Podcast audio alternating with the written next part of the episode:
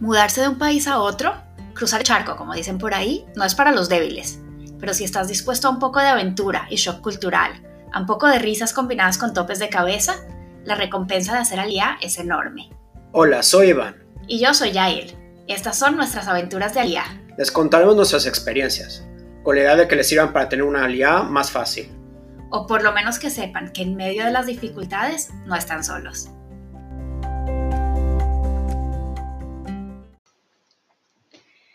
Aquí estamos el casi final del día de Yom Ha'atzmaut, un Yom Ha'atzmaut muy distinto del que estamos acostumbrados en los últimos seis años, incluso muy distinto al que estamos acostumbrados de toda la vida, también viviendo en la diáspora. Totalmente, me acuerdo, estábamos hablando hace rato de cómo era nuestro Yom Ha'atzmaut cuando éramos chiquitos creciendo y estamos reflejando entre nosotros qué, qué habíamos vivido cada quien. Yo creciendo en México y tú en Colombia.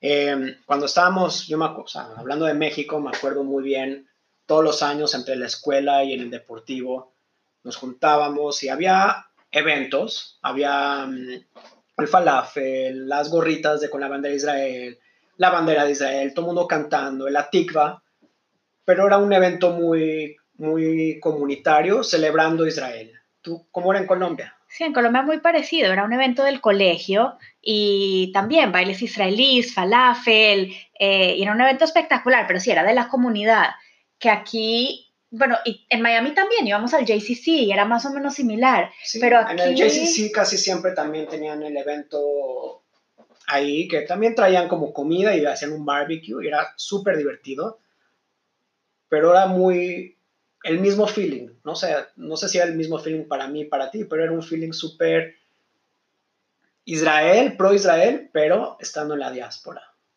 Claro, aquí lo que pasa es que tal vez no nos dimos cuenta de eso estando allá, pero ya que llegas acá y te das cuenta que la celebración es del país entero y que no importa en dónde estés ni qué estés haciendo, así estés haciendo tu rutina de ir al supermercado o ir a un parque, lo que sea, todo el país está en las mismas. Además de que venimos no solo de Yom Ha'atzmaut ahorita, venimos de ya una fiesta anterior, que no una fiesta, una celebración, Yom, Yom HaShoah. Pasó una semana, antier empezamos con las alarmas de Yom HaZikaron, y y de ahí se nos junta ahora Yom Ha'atzmaut. Sí, la verdad es que el cambio drástico entre Yom HaZikaron y Yom Ha'atzmaut es algo que es inexplicable de la, la, tristeza y la hermandad que se siente en Yom HaZikaron por, por toda la gente que hemos perdido, porque aunque no es alguien de tu familia, es alguien que a, algunos grados de separación conoces. Eh, y, tener ese sentimiento y de pronto pasar en cuestión de minutos acaba Yom Carón y empieza Yom Ha'atzmaut y es la alegría de que tenemos un país, eso es muy impresionante de sentir acá, ¿no crees? Este Yom Carón también fue un poco distinto, porque normalmente hoy es Yom Carón y salimos a la calle y estás así, pero esta vez, como no teníamos a dónde ir, pasamos todo el día en la televisión viendo y escuchando todas las historias de, gente que ha muerto ya sea por el ejército en una guerra o murieron en un atentado.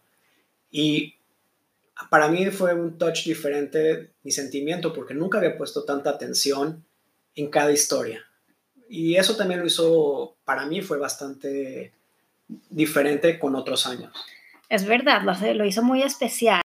Aunque llevamos los dos meses en la casa con el corona, con toda una situación de tensión, no sé, por 48 horas, ni en las noticias, ni, ni en el radio, no escuchamos nada de corona ni aquí ni en el mundo. Y como que eso también fue un, break de la situación.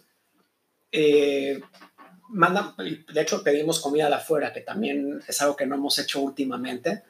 Eh, y lo hicimos muy típico. Tú escogiste shawarma y eso creo que dio un feeling también de por más que estamos en una situación muy complicada de todo lo que viene y, y tensa y todo, de repente, hoy y ayer fueron días que pararon la situación y seguimos. Sí, la verdad que la gente, bueno, la gente que no, no está acá de pronto no saben cómo se celebra todos los años acá Yom Ha'atzmaut. Por lo general, en la noche de Yom Ha'atzmaut vamos a todas las ciudades, hacen una celebración gigante con concierto, con, con música, una alegría impresionante.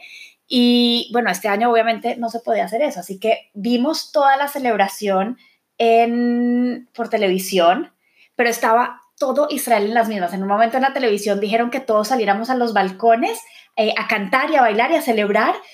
Y la gente salió a los balcones a cantar y a celebrar y hay una hermandad que aunque todos estamos en la casa con nuestro núcleo familiar, te conectas con, con los vecinos y con toda la gente porque estás en las mismas todos. Sí, además, en los últimos seis años, sin tomar en cuenta este, ya tenemos como una rutina, habíamos hecho como un, sea, viene la, viene Yom Ha'atzmaut, vamos al parque que no está ni a cinco minutos de la casa, siempre tenemos los amigos que nos preguntan si pueden estacionar el carro en nuestro lugar porque se llena, y nos juntamos en una esquinita que ya también la tenemos casi que definida en los últimos dos o tres años, en donde nos juntamos los 10, 15 latinos israelíes y todos que estamos ahí, y vemos un concierto, ha estado, cada año es otra cosa, eh, de mis preferidos, porque me trajo recuerdos muy buenos, ese cuando la canción de Jesse, Jesse, me encanta.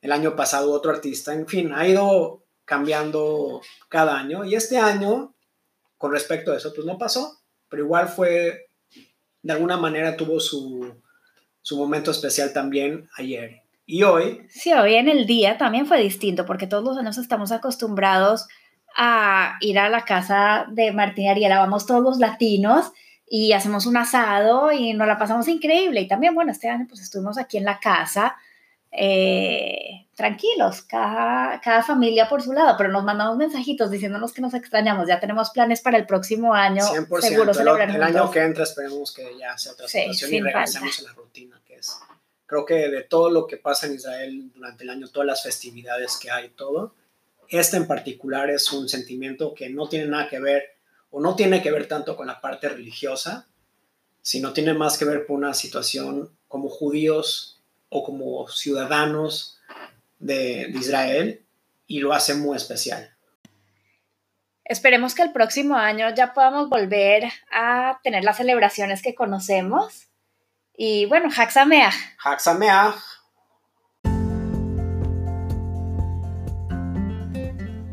Gracias por hacer parte de nuestra aventura de Aliá. Esperamos nos acompañen en nuestro próximo episodio. Para no perderse nuestros adelantos, tips y experiencias, asegúrense de seguir nuestro podcast. Si quieren sugerir temas o tienen preguntas acerca del proceso de Alía, déjanos un mensaje.